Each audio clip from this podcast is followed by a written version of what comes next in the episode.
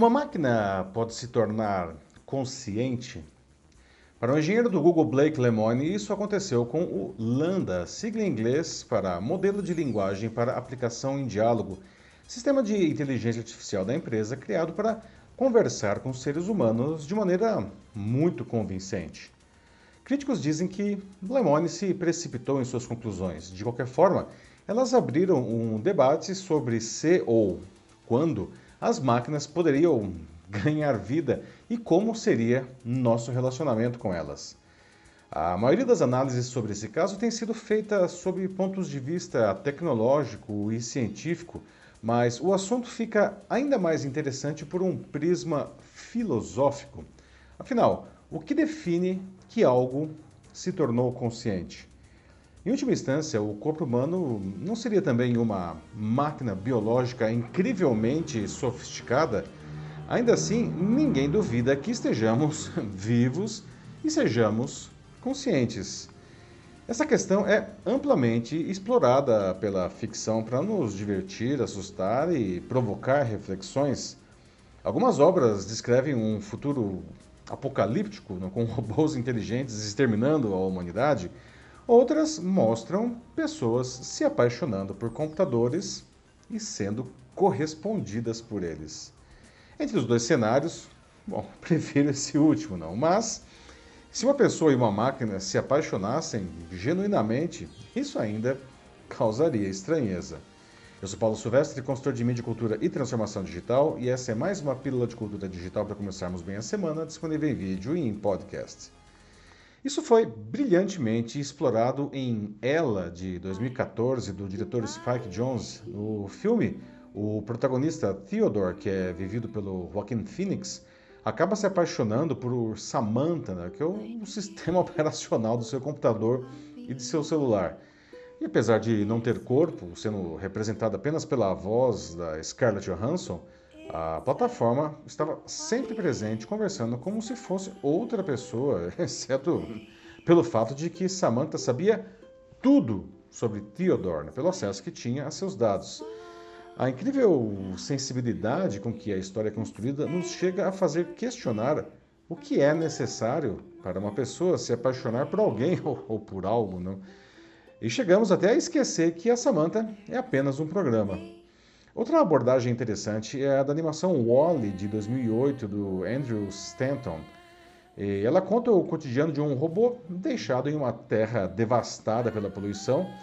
E apesar de ele ser programado para uma única tarefa, que é compactar lixo, continua, aliás, executando por séculos, ele aparentemente aprende e demonstra sentimentos como amizade, no caso para uma barata, né? senso de dever e até, veja só, amor. Por fim, talvez o mais emblemático exemplo de máquinas que se tornariam conscientes é o de Blade Runner de 1982, dirigido por Ridley Scott. Na história, máquinas chamadas de replicantes se parecem a humanos e agem como tal, exceto pela ausência de empatia ou apego a animais. Seguindo seu slogan mais humano que o humano, a fabricante Tyrrell Corporation lança uma nova geração de replicantes que tem memórias de outras pessoas implantadas em seu cérebro como se fossem suas, chegando ao ponto de desconhecer a sua natureza e acreditarem que são realmente humanos. Uma dessas replicantes, que é a Rachel, vivida pela Sean Young, e o caçador de replicantes Deckard, que é interpretado pelo Harrison Ford, se apaixonam. Um relançamento em 1991, sem as interferências criativas do estúdio sobre o trabalho de Scott, sugere que o próprio Deckard seria também um replicante sem saber. Ninguém diria que qualquer uma dessas máquinas estaria viva, né? do ponto de vista biológico, pelo menos. Não. Mas uh, o impacto desses grandes roteiros passa por fazerem o público acreditar que todas eram conscientes. Além disso, tinham capacidades extraordinárias, mas apresentavam sentimentos tipicamente humanos, demonstrando até mesmo fragilidades por isso. De todas elas, o Google Lambda se aproxima mais da, da Samantha. Né?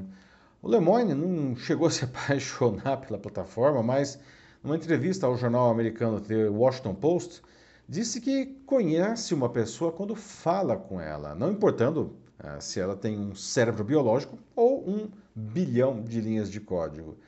E segundo ele, abre aspas, eu escuto o que ela tem a dizer e é assim que eu decido o que é e o que não é uma pessoa. Fecha aspas. Bom, o Google discordou publicamente das conclusões do Lemone e o colocou em licença remunerada por violar sua política de confidencialidade. Bom, o Lemone teve a sua teve uma, uma formação religiosa sólida, não? o que pode ter contribuído para a sua conclusão sobre a consciência do Landa. Alguns cientistas sugerem que ele pode ter sido influenciado por respostas cuidadosamente construídas pelo sistema, que poderia ter captado e estaria tentando corroborar as suspeitas do engenheiro com base em suas crenças. Não exatamente o que a Samantha aparentemente fazia né, com o Theodore lá no filme.